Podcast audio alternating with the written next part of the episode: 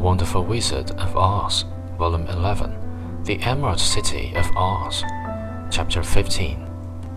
I do not know, said the head, but that is my answer, and until the wicked witch dies, you will not see your uncle and aunt again. Remember that the witch is wicked, tremendously wicked, and ought to be killed. Now go, and do not ask to see me again until you have done your task.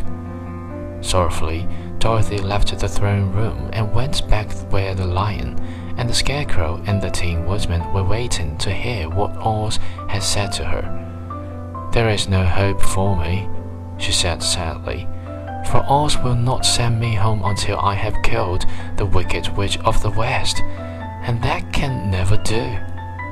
Her friends were sorry, but could do nothing to help her. So Dorothy went to her own room and lay down on the bed and cried herself to sleep.